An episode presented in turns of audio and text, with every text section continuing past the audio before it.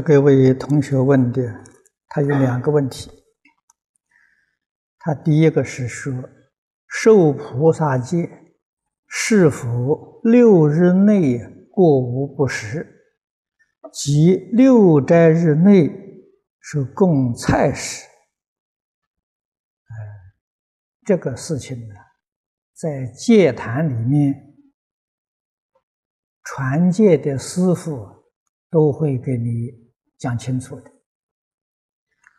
而菩萨戒本里面也记载的很清楚，啊，一定要认真去读戒本，啊，去学习祖师大德们对戒本的注解，啊，无论是梵王戒。或者是璎珞戒本呢，都有古大德的讲解。那么说的最浅显的，弘一大师略学三十一种，可以提供你做参考。啊，第二个问题说，菩萨戒受了以后，能否再受五戒？呃，菩萨戒就包括五戒在其中了，啊，这个就等于说你大学毕业了，要不要再去念小学？就这个意思啊。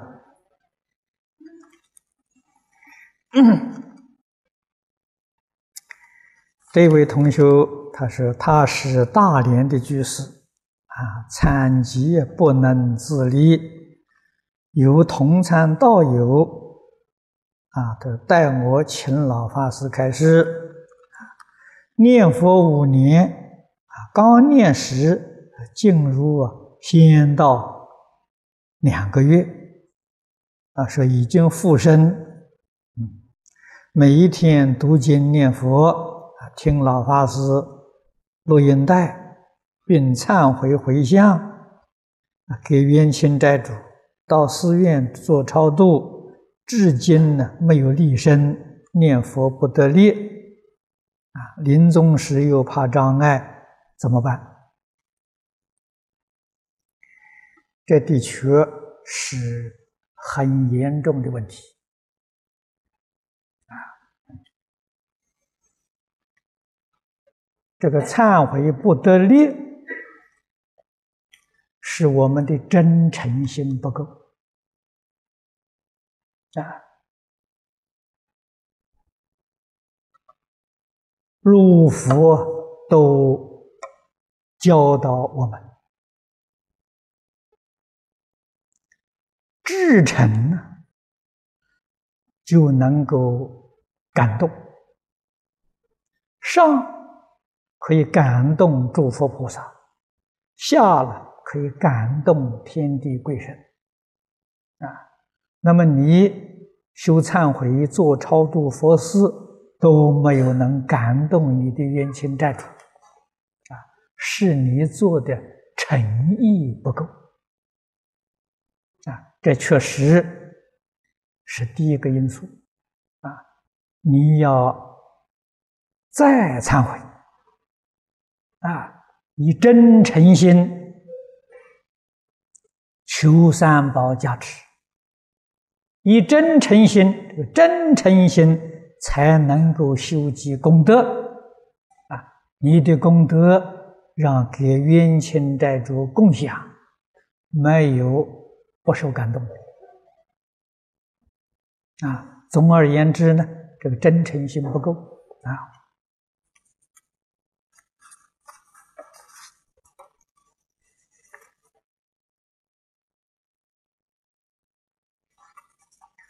啊，这位同学问的问题很简单：说人间短短几十年，死后往哪里去？这个事情应当是你比我知道的更清楚啊！啊，人死了以后。到哪里去？这个佛在经上告诉我们很多，随意流转，啊，完全看你自己造的业力，啊，你这一生造作是善业，你决定在三善道；你造作的恶业了，你就不免要堕三恶道啊。念佛求生净土啊，它的去处是非常殊胜啊，到西方极乐世界啊，阿弥陀佛那个地方。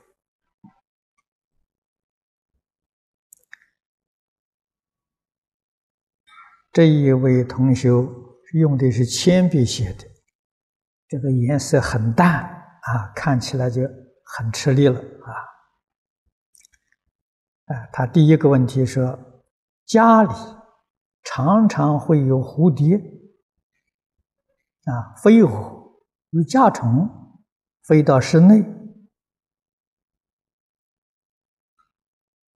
啊。他说：“我常对虫儿们说，啊，欢迎你们来啊，来听师傅讲经与佛号。”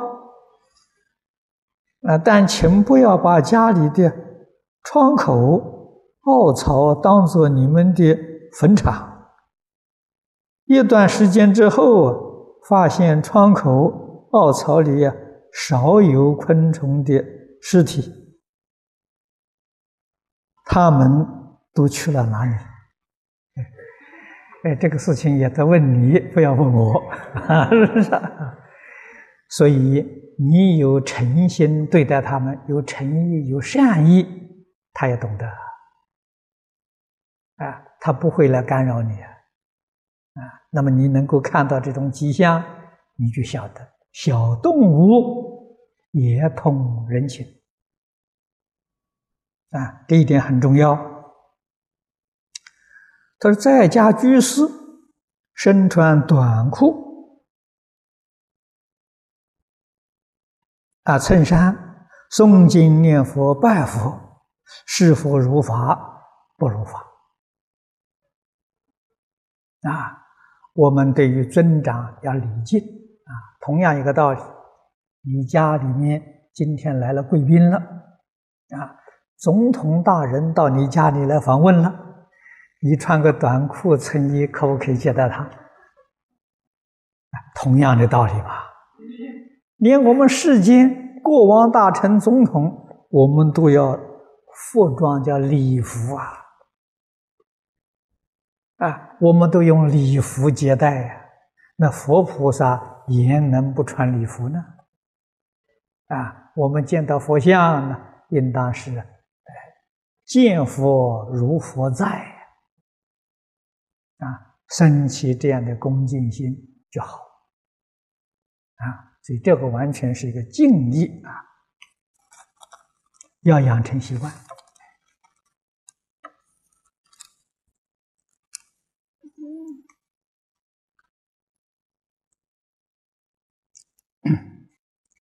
啊，这位同学他写的啊，是今天听你讲经，谈到佛教艺术、音乐等。艺术和舞蹈，啊，是鱼和水的关系。中国中央台已播放少林武僧，啊，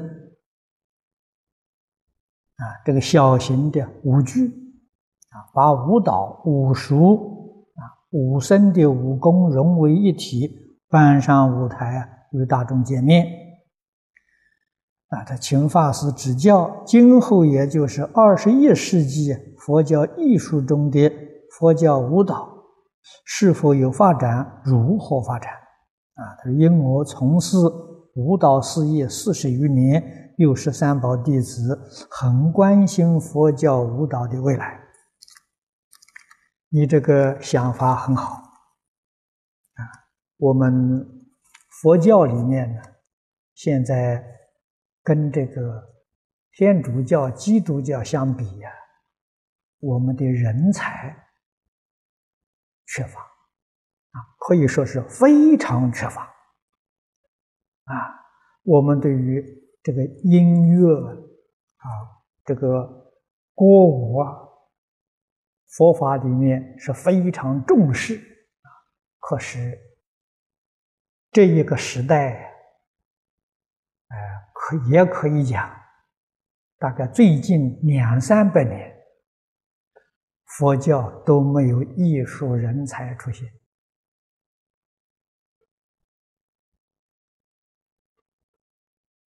啊，好像在这个明末清初的时候，啊，有一位法师写了一个剧本《归元经》，啊，这个剧本我们翻译了很多，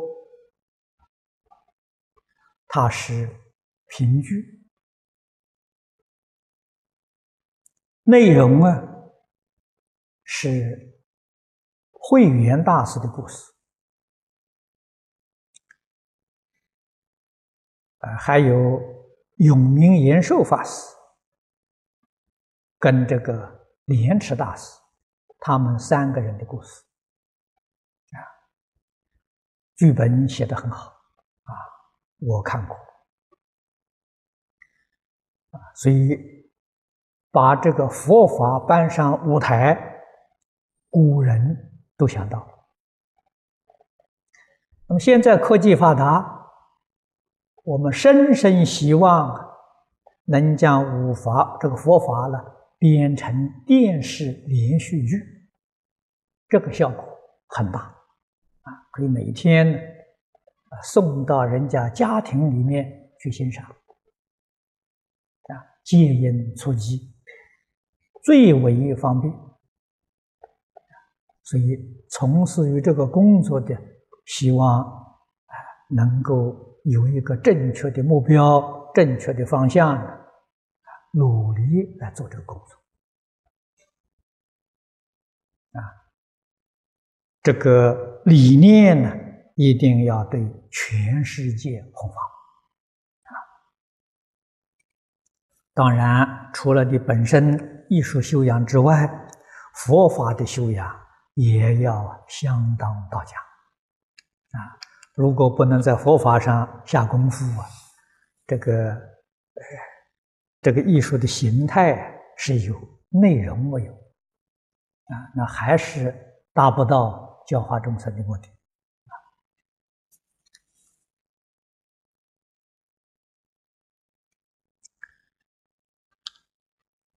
这一位是郑居士啊，他问了两个问题，他第一个。逢星期六、星期日精进念佛，静坐后段快速念佛时，由于中气不足，啊，感到气喘，啊，透不过气来，故这个时段呢，必会停止出声，改为默念，这样是否如法？可以，啊，这个如法。啊念佛了，最重要是心里面的佛号不中断，啊，这个口里念佛，这毕竟受我们体质的影响，啊，所以你念得快，念得慢，啊，默念，古人讲金刚持，金刚持是口群动，没有声音，啊，采取哪一种方法，自己感觉的。很舒适就好啊，所以这个是没有定法啊。第二个问题，昨天听经提到，呃，无意浪费常住的水电等等，这个罪连佛都帮不上忙。我马上醒悟啊，说用钱布施给常住啊，来补过。啊啊！因我的过失而造成的损失，这样可以免我的罪过吗？这个可以。我想是人同此心，心同此理呀。这个是，呃，这是小事，不是大事情啊。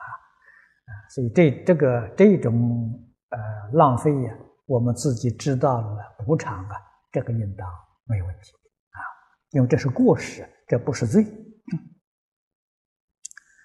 说今天呢，我希望全世界各地来参学的同修啊，能够把念头一转啊，居士林的水电费呀，当做我们自己的，应当要付钱，这样自自然然就不会造造，不会造成浪费常住的啊，一分一毫。你这个观念不正确啊！应当怎么样？时时刻刻养成节俭的习惯啊，这样就好啊！绝不是因为我自己可以拿钱，我自己可以去任意用了啊，这个还是不好。总而言之，修行是要修正自己错误的观念、错误的行为啊。佛是叫我们真修行。啊常住也是提供了这个修行的场所，帮助你成就你啊，意思在此地啊，是要改你的习惯啊，成就你的德行，所以要懂得这个意思啊，就知道自己戒俭惜福就好。那么在常住呢，尤其重要的，唐朝时候，白丈大师建丛林，啊，马祖建丛林呢，白丈立清规，提倡共修，在这以前呢，共修啊有，但是啊呃没有规定。啊，也没有任何约束，啊，多半都是自修，啊，共同在一起呢，只有讨论、研究、学习经教，啊，共同在一起修行，确实是个人的事情。那么我们能够想象得到，在那个时候啊，一定有一些人懈怠，啊，懒惰。不能克服自己的习气，啊，于是祖师大德看到非常可惜，所以提倡共修，啊，共修什么？依众靠众，大家生活在一起，啊，守都守纪律，啊，这样才能够把自己的烦恼习气克服，自己没有能力克服。要借大众的力量，这是个好事情。当年建丛林、立清规，用意就在此地啊。所以我们进入道场参学，参是参与，参加了；学是学习，参学就是我们要参与这个团体。跟他共同学习，你才能真正的受用。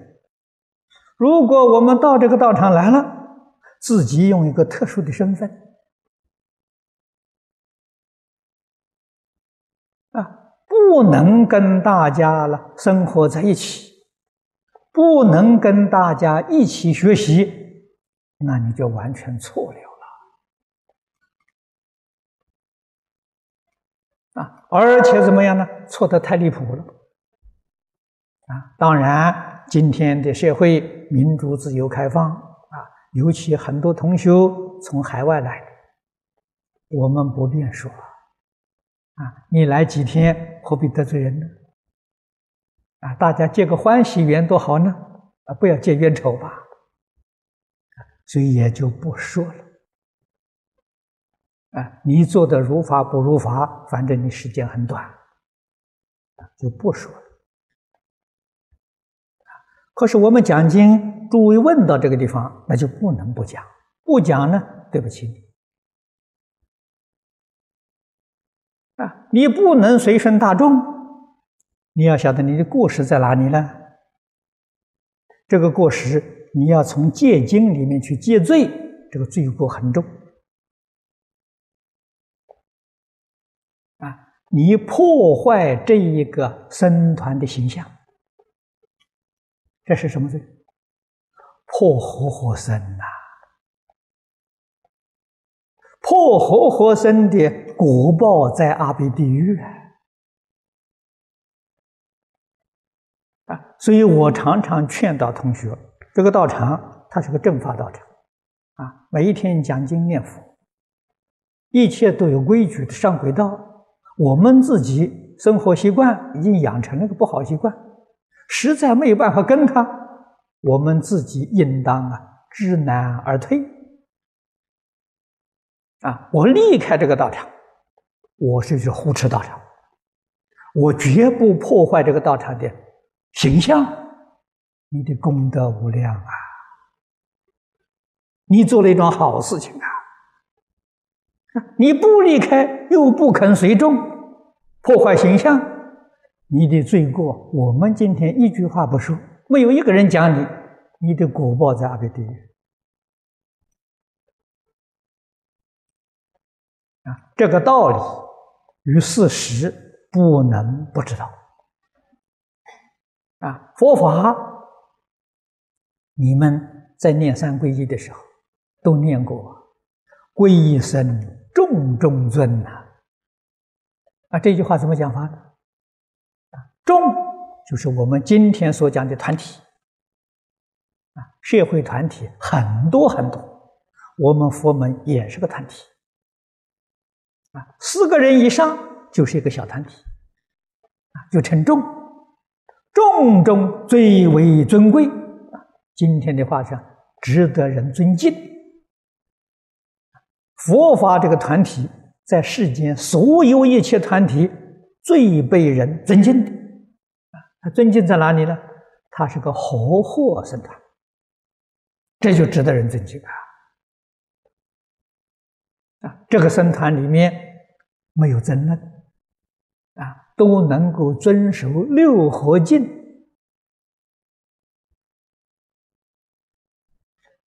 这个借条啊。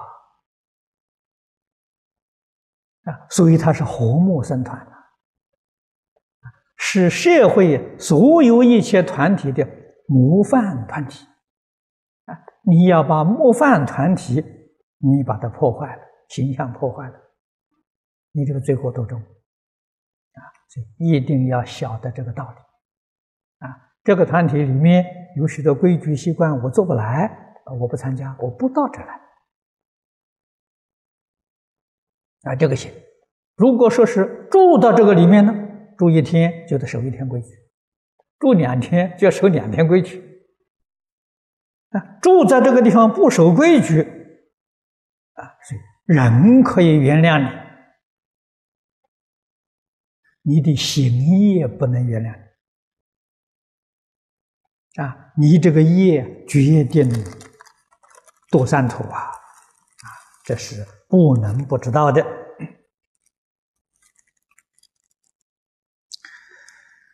这位是杨同修啊，他有个问题啊，他说弟子是修净土念佛法门的啊，弟子有一个女儿，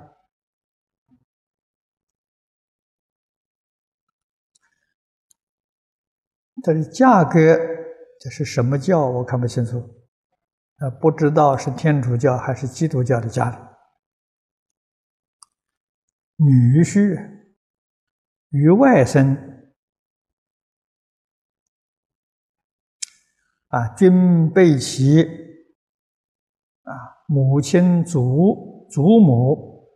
啊拉入教徒，但是他们均在工作学习，没有参与活动啊，也不信。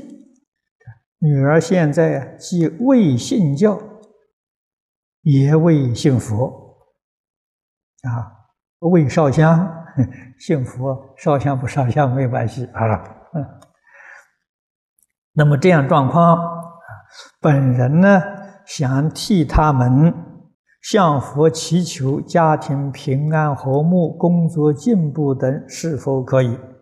可以的啊，无论他信什么宗教你学佛给他回向都有好处。啊。那么只要有真诚真诚心啊，说替他们的祖先呢，啊，这个超度啊也可以啊。他们祖先当中，有一个是非常必要超度的啊。以上问题，要恳请法师开示，这可以啊。那么我们正好现在七月居士林超度的法会。啊，哎，你可以给他写个牌位，啊，在一起超度，这样子省很多事，也省很多手续，啊，哎，居士林这个几年呢，上下一团和睦，啊，你看看几千人在这个场所活动，啊，这个场所确实哎。不能讲是圆满的六合境，可以说初具合境归木啊。这个道场没有看到人有争执啊，彼此都能够容忍，彼此都能够谅解啊，大家都能和睦相处啊。所以社会对我们有很多的好评。这个社会好评就是感动社会大众，鬼神呢一样也感动啊。在这个时代呢，啊，我们道场虽然不是非常完备，所谓是比上不足啊，比下有余啊，勉强还能够过得去啊。这是三宝加持。龙天拥护啊！我们要爱惜这个道场啊，在这个道场认真努力学习啊，为这个道场增光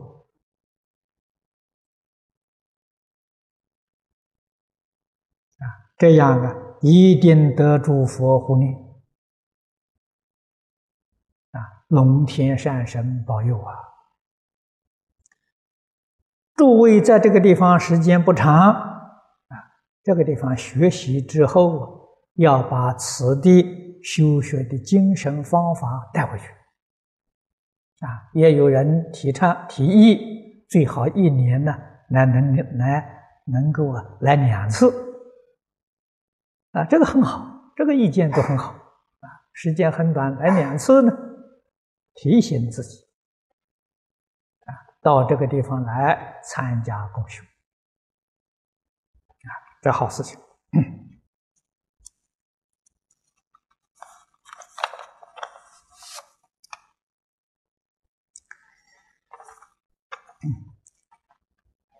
这是辽宁同修啊问的有五个问题。第一个是还受生债呀。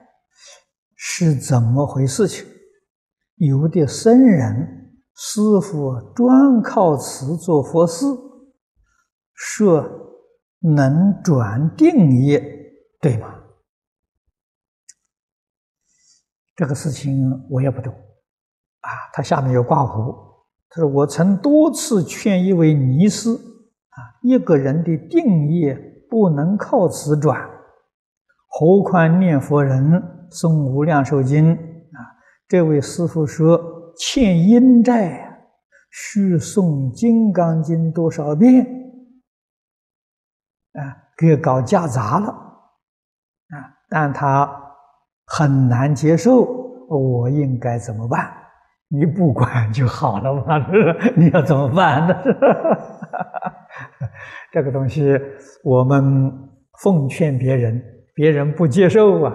你就不要再想怎么办了啊！再越想你就越难办了啊啊！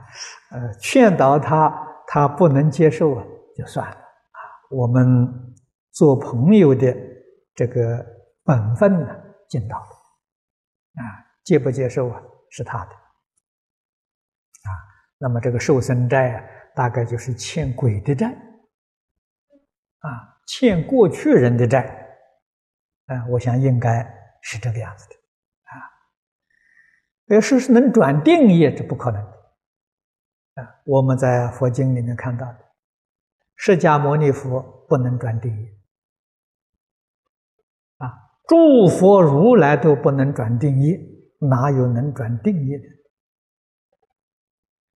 这个是不可能的事情。啊，但是债呀，那总是要还的，哎，还债是好事情，啊，可是不要再欠债，啊，要懂得这个道理。学佛的同学都能够体会到，纵然我们这一生不欠众生的债务，过去生生世世啊，接触佛法的机会少啊，没有接触佛法机会太多太多了，哪有不造业的道理啊？无量劫来，一切众生。跟我们啊借借冤啊冤仇债务纠纷呢，不知道有多少，所以菩提道上啊困难重重啊。啊正道的因缘比比皆是，我们要晓得这个因从哪来的。啊。就是无量劫过去生中所造的不善业那我们怎么办呢？佛教我们教的好啊，讲我们自己修行啊，诵经礼佛，所有功德回向给他们。啊，我做的善事，通通给你们，这就是还债嘛。啊，回向记要从内心里面发出真诚忏悔回向，就有用了。不是念念念念没有用啊，有口无心的没用处啊。上报四重恩，下济三途苦啊。啊，将无量界的恩人、冤亲债主都包括在其中。啊，有恩的我回向给你报恩，有怨的我回向给你把这个怨结解除。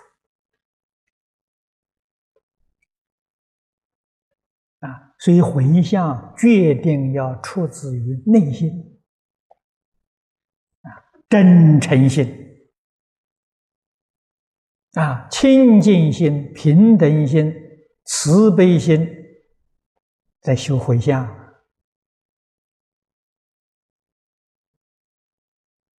啊。但是回向，自己也晓得拿什么回向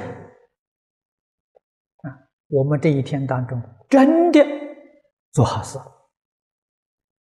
啊，才有东西回向嘛。啊，今天一天。都没做好事，净干的是坏事，坏事怎么可以回向？啊，我们今天起心动念，一切作为，确确实实，啊，是利益众生，啊，有利于佛法，啊，没有做错事情，啊，这一天的功德才是。有回向的内容啊！啊，光念回向记没有内容不可以啊！啊，得有东西回向这些。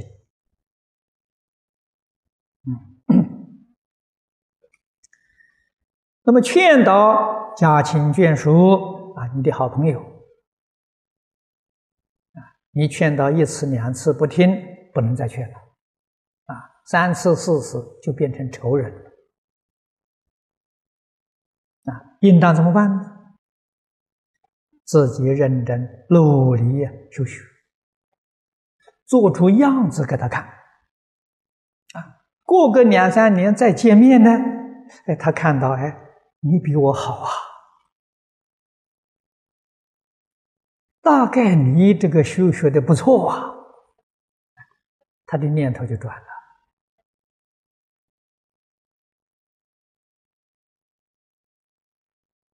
啊！我在台湾，在中国大陆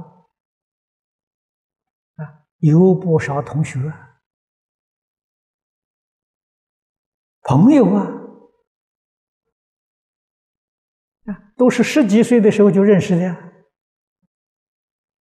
他们不信这些，一看到我学佛，摇头：“哎呀，你怎么搞迷信呐？”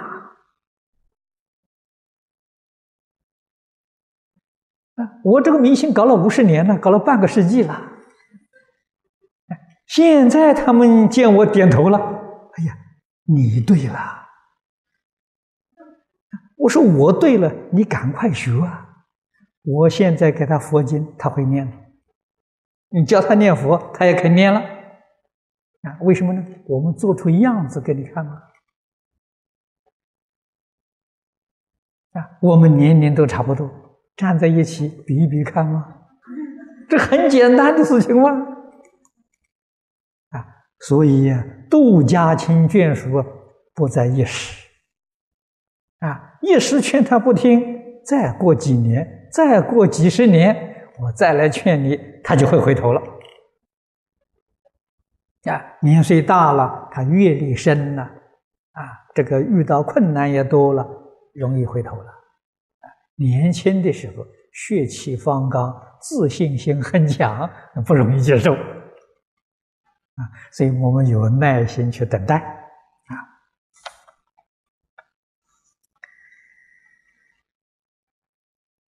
啊，这第二个问题说，辽宁有一批不吃盐修道者，啊，并称呢这是如来秘法啊，念佛往生呢可以提高品位。啊，请师傅开示，这是正修还是外道？世尊在入般涅盘的时候，入灭之前呢，就临走之前呢，非常慈悲呀，啊，知道我们后世的一些学人有许多困难呢，不能够突破，这就是一条。啊，所以佛教给我们四依法，一定要记住。啊，四依法第一个依法不依人。法是什么呢？是佛的经典。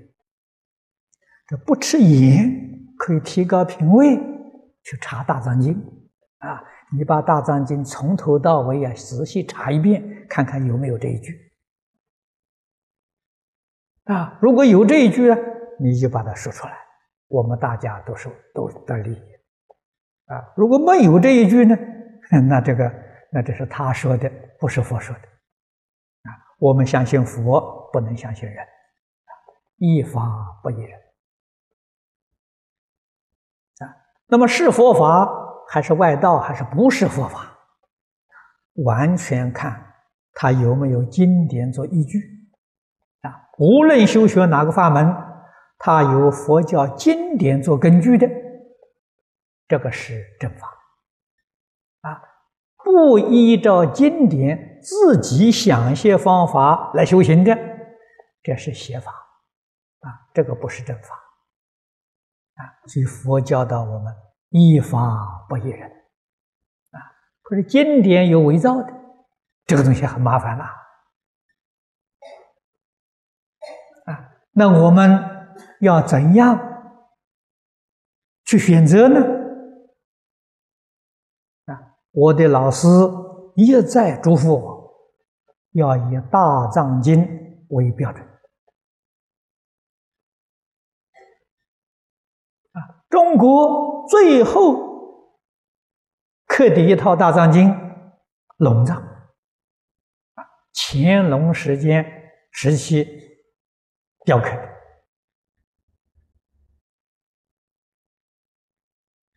这个里面所收集的经论都是靠得住，如果是假的，不是真的，绝对不能收在藏经里面啊。所以藏经是我们的标准。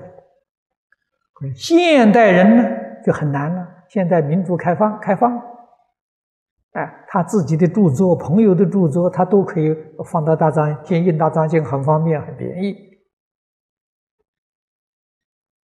啊。于是我们的选择决定要依靠古本啊，古本大藏经里头有没有这个书啊？没有这个书，那就很难讲。这是给我们一个标准呐，依法不依人啊。佛有慈悲，告诉我们依义不依语啊，这个很重要啊。要依佛经所讲的意思啊，不一定依靠言语啊。这个话使我们觉悟，这个经典汇集是可以的啊。汇集就是依义不依语啊。你看，同一个梵文的经本传到中国来。啊，好几个人翻译，就好几种不同的本子。啊，《金刚经》梵文原本只有一个本子，啊，在中国有六种译本。啊，我们今天流通的本子是鸠摩罗什大师的译本，啊，玄奘大师也有一本，啊，都是同一个梵文的本子。译的不一样啊，啊，那到底哪个对，哪个不对呢？都对，一意不一要了解这个道理啊！啊，第三句话教我们：一了义，不一不了义。啊，什么叫了义？什么叫不了义？能够帮助我们了生死、出三界的，这叫了义啊！那个经典再好，对我来讲啊，或者嫌太深，或者有有困难，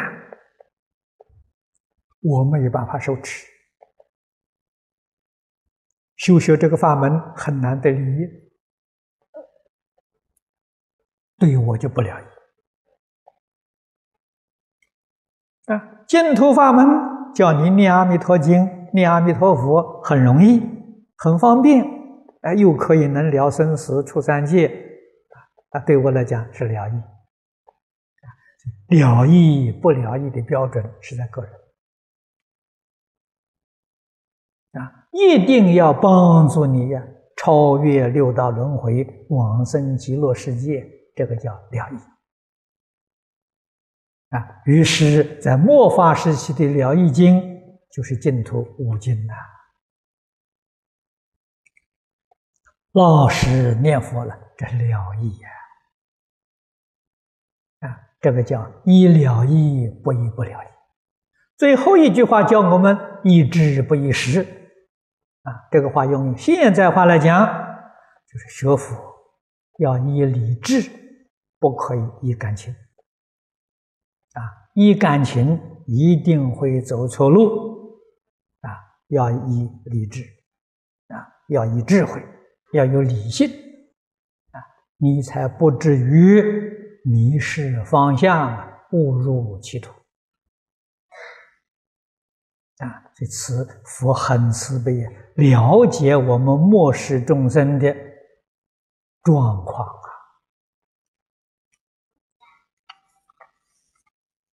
诸位懂得这个道理啊，这个邪法跟正法，你就有能力辨别了。那第三是学佛前买的皮衣皮鞋啊，自己不穿，可否送人？啊，还是埋掉为好。这个从前买的还是可以穿，还是可以用啊，用坏了啊。再把它丢掉，啊！你没有用坏掉，你不叫浪费啊？啊，哎，所以佛教我们爱惜物力，不是叫我们浪费呀！啊，你买的新的东西很新很好，啊，可以送人，啊，送人没有问题，可以送人，啊，自己用已经觉悟了，不再买了，啊，这个也可以，啊。尤其是这个皮衣，供养老人最好。啊，供养老人，在佛经里面，佛有开源。啊，这个出家修行人能不能穿皮衣呢？啊，戒经里面有，七十岁以上，身体虚弱，怕冷，啊，非皮衣不能保暖的可以。所以佛通情达理呀，佛很好讲话啊，佛虽制定戒律啊，并不是很执着的，他要看情形啊，你身体不好，虚弱。啊，年岁老都有开源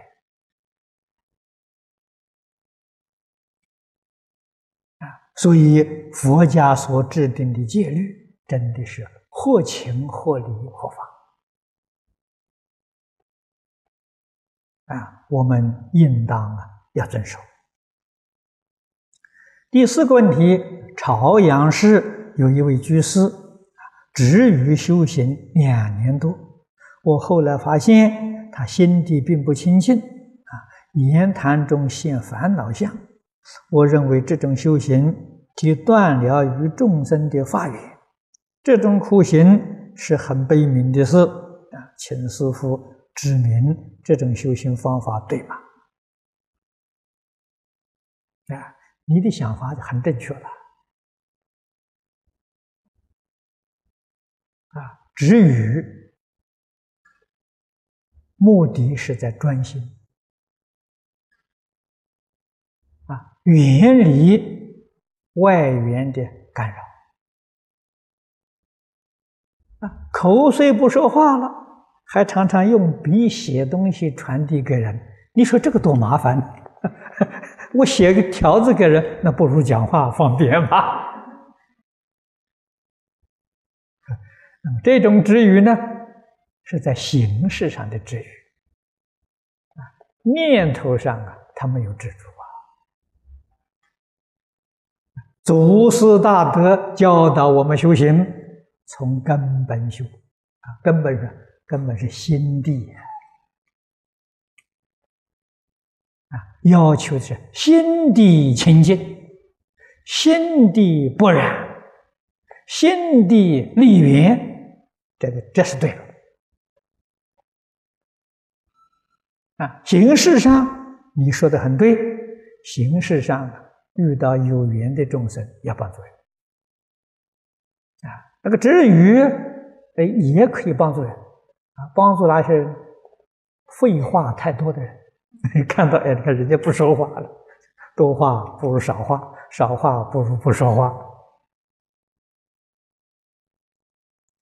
但是要契机呀。啊，你所实现的这个，如果不契机，你这个视线是白费，没有人能懂，没有人能受感化，啊，那就不必嘛，换一个方式实现嘛。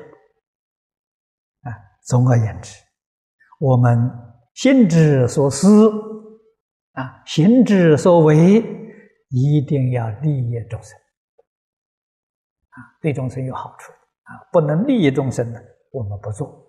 我们的时间有限，精力也有限，啊，应当多做有利于社会大众的事业，啊，感化社会大众之事。第五个问题是念佛求往生，可又在家里供仙，啊，这是他们多生多劫的缘分。他们如何避免临命终时往生产生障碍？啊，这个事情有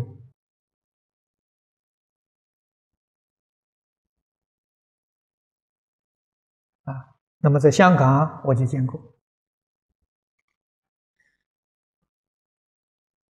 非常虔诚的佛教徒。家里面还供狐仙呢，啊！大概是没有学佛之前，他就供养狐仙，狐仙保佑他，啊，对他有恩德。学了佛之后还不能放下，啊，可不可以继续供呢？在情理上可以啊，啊，每一天诵经念佛给狐仙听，劝狐仙呢一同念佛求生净土，这个好事情啊，你也度了他了。狐仙虽然是仙人呢，他没有离开六道，啊，他没有离开轮回，他的福报享尽，寿命尽了，还是会堕落，啊，还是会轮转，不能解决问题，啊，所以像这些啊，这个天仙啊，呃，鬼神啊，我们供养。请他做护法神的，啊，供养在佛像两旁边的，请他做护法神，啊，每一天让他跟我们一起做早晚课，啊，你家里供的这一些狐仙一类的，哦，你的早晚课一定很认真的，你不认真他会生气。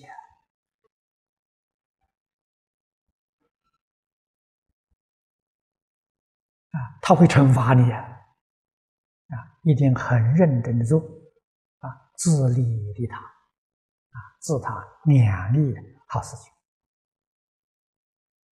啊，所以不必把他请走。那么，通常有不少同修家里面供祖先牌位，这是诸佛菩萨所赞叹的，啊。我们祖先牌位啊，也供在佛像的两旁边。我们拜佛也拜祖先啊，我们敬佛也敬敬祖先。敬佛是老师，敬祖先是孝道啊。这个都是很如法的啊。实在讲呢，值得提倡的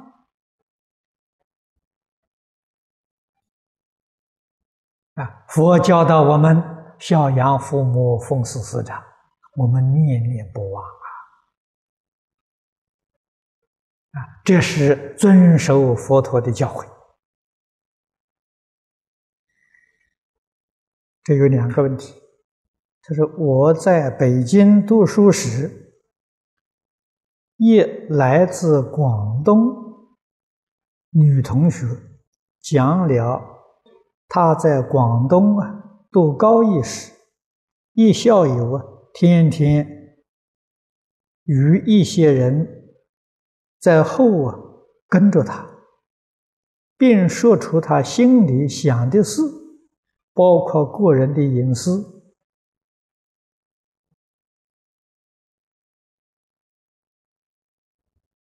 啊，他想。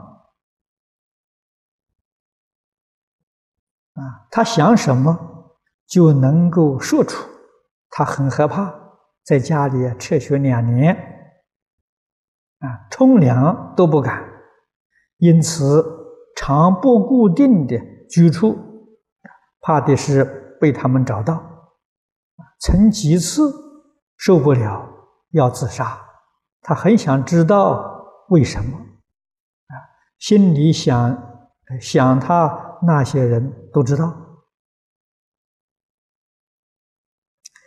这个也是属于冤亲债主一类的啊，因缘聚会，这是他来报复啊。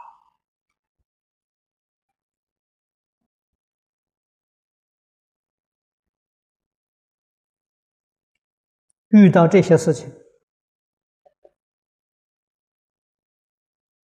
这也是很好的逆增上缘，逼着你不敢不认真努力修行啊！放下一切妄想分别执着，你就得诸佛护念。得龙天善神拥护，这些冤亲债主自然就能够远离了啊！要真诚心求佛菩萨，如理如法的修行。那么这些人为什么能知道他的隐私呢？佛在经上告诉我们：鬼有五通啊，像狐仙他们的神通是修的啊，鬼的五种神通是报的，他不要修，堕落在鬼道都有这个能力啊，所以。感应篇里面都讲的很好啊，举头三尺有神明啊，这是真的，不是假的。所以你一定要知道啊，我们肉眼看得见的，啊，要跟看不见的相比呀，看不见的比看得见多很多倍呀。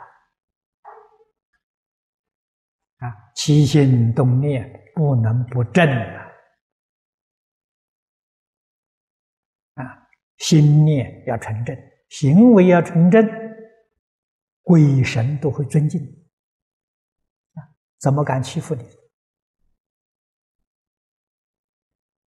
你心里面有隐私啊，不可告人的事情，这不是好事情啊！心里头光明正大啊，那是好事啊！鬼神再不敢欺负你啊！所以你把这个当做。逆正上缘的，测进自己，又何尝不是好事啊？第二个问题，他说夜晚梦见一个同学啊，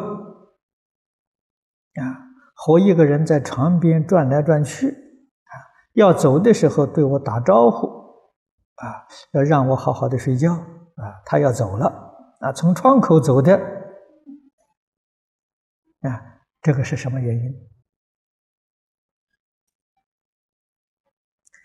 这个是你的啊，这一般讲啊，是你的气很衰，你的精神意志不集中。啊，所以见到这些鬼神。啊，虽然没有恶意，也不是好事情。啊，你见到之后。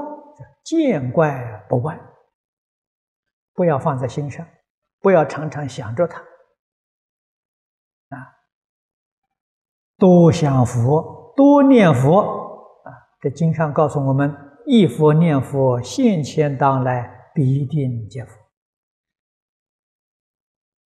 啊，那么这些不正常的际遇啊，自然就没有了。啊。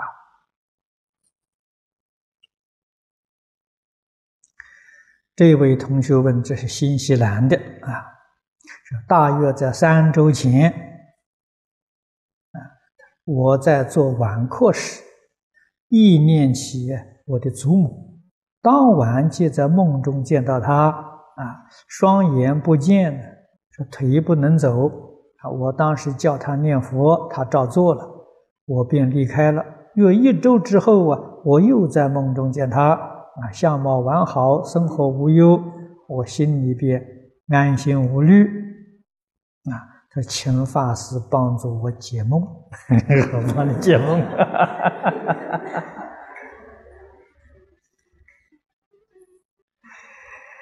这个事情，《地藏菩萨本愿经》里面说的很多，啊，说的很好，你们会记得吗？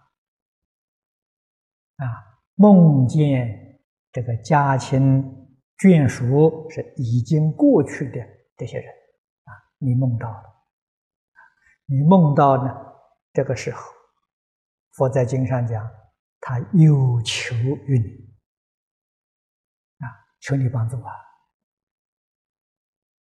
所以梦到这些事情，我们应当很虔诚的诵经念佛回向给他，他就要求这个。啊，所以你梦到之后，你要为他发愿啊！我念十部弥陀经给你。啊，或者我念一百部弥陀经给你。啊，我念一万声佛号给你，我念十万声佛号给你，专为他念的，他来求你这些，你应当要帮助他的，啊，至于你念多少部经，念多少佛号，啊，以修行功德回向给他，这是你自己定的，啊，你看看你自己，有能力帮助他多少。一定要帮助他，你这样做呢，以后再就不会梦见了。啊，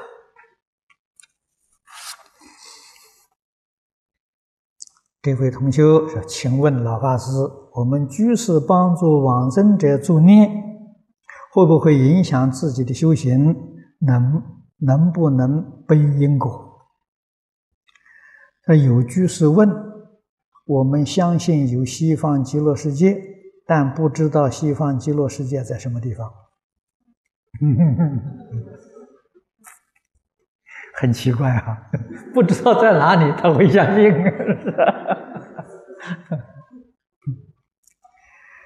这第一个问题，你帮助别人助念啊，帮助他往生，对自己决定是殊胜功德，是好事情。啊，这个事情好，肯定是好事情，啊，他的这个恶因恶果绝对不会跑到你身上来，啊，没有这个道理，啊，你能帮助人往生呢？大慈菩萨讲啊，真正能帮助两个人往生的，都比自己修行精进，啊，那么佛这说这些话，就是勉励我们一定要肯帮助别人。帮助别人，第一殊胜就是人在临终的时候帮助他助念，帮他往生。啊，他往生呢就成佛了。你帮一个人去做佛，这还得了啊？啊，你肯喜欢常常帮助别人，我们自己临命终时就有许多人帮助我们。啊，我们不肯帮助别人，嫌弃别人。到自己临命终时，没有人帮你助念，啊，这也叫业因果报。这个问题，他请问，哦，这是啊，这这是刚才说的，这个西方极乐世界啊，到底在哪里？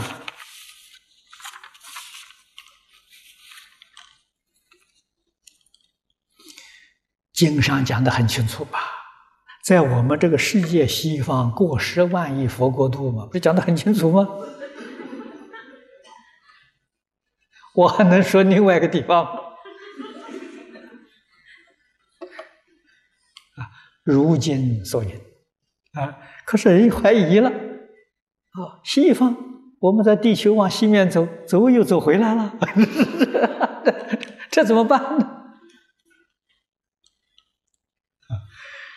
佛经里面讲的西方，娑婆世界的西方啊，什么叫娑婆世界呢？释迦牟尼佛的报土是这一个大千世界的西方，可见不是地球的西方，是大千世界的西方。哦，大千世界太大了啊！过去我们想的啊，大千世界可能是银河系。啊，如果以银河系的西方来说呢，哎，确实，释迦牟尼佛的一万两千年呢，啊，那个西方没有改变，啊，它移动的角度啊，呃，不大，啊，方向啊还是很正确的，啊，所以它不是讲我们地球，啊，是讲释迦牟尼佛的大世界。那么黄念祖老居士说。这个银河系实际上是个单位世界，哦，那这个问题大了。那释迦牟尼佛报土，多少个银河系？十万亿个银河系，这是一个大千世界。十万亿个银河系，这么大的星系，今天科学家没发现。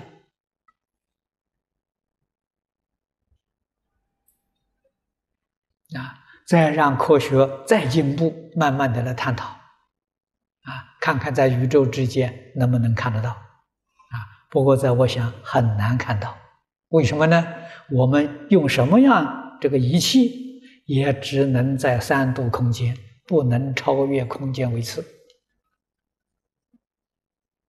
啊，这样说来，还是不能断除你的疑惑。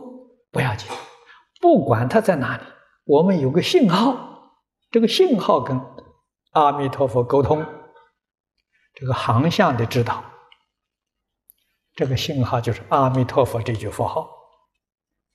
啊，我们念这句佛号啊，就像此地打电报一样啊，那一边它电报就通了，我们这个航线是通的。不管在哪一边，这个航线决定通，决定没问题。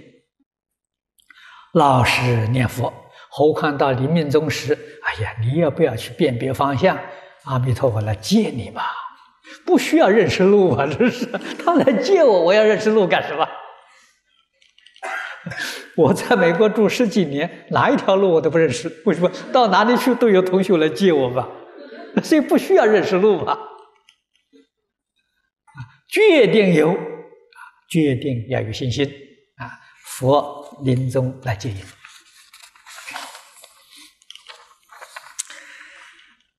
说生前有志捐献器官，但不知临终前后啊动手术切除器官呢，会不会影响往生？这个这是真的这问题，你问的很好。啊，如果临命终是切除器官呢，你没有一点嗔恨心，啊，那行。如果到那个时候你又痛苦又后悔呀，那坏了，你极乐世界去不了，立刻就就就堕落了。啊，所以我们没有把握这个事情是，你有定功，你得定才行。你没有定功啊，这是很冒险的一桩事情。啊，你捐献器官不过是帮助一个人的，啊，多延长几年生命而已。你要成佛之后啊，你在虚空法界不晓得度多少众生，这个账要会算，不能算错了。是不是啊，第二个问题，在日常生活工作啊，应随时念佛。如果所做工作是需要用心。啊，用心思的啊，如知识分子在工作应如何对待？这个很简单，工作时候把佛号放下，啊，这是你要用思考的，不用思考的没有问题，一面工作一面可以哎念佛或者可以听佛号，啊，但是是用思考的那就就不行，决定要专心啊工作，工作完了之后。啊，把工作放下，佛号哎提起来，这就这样就行了啊，就正确了。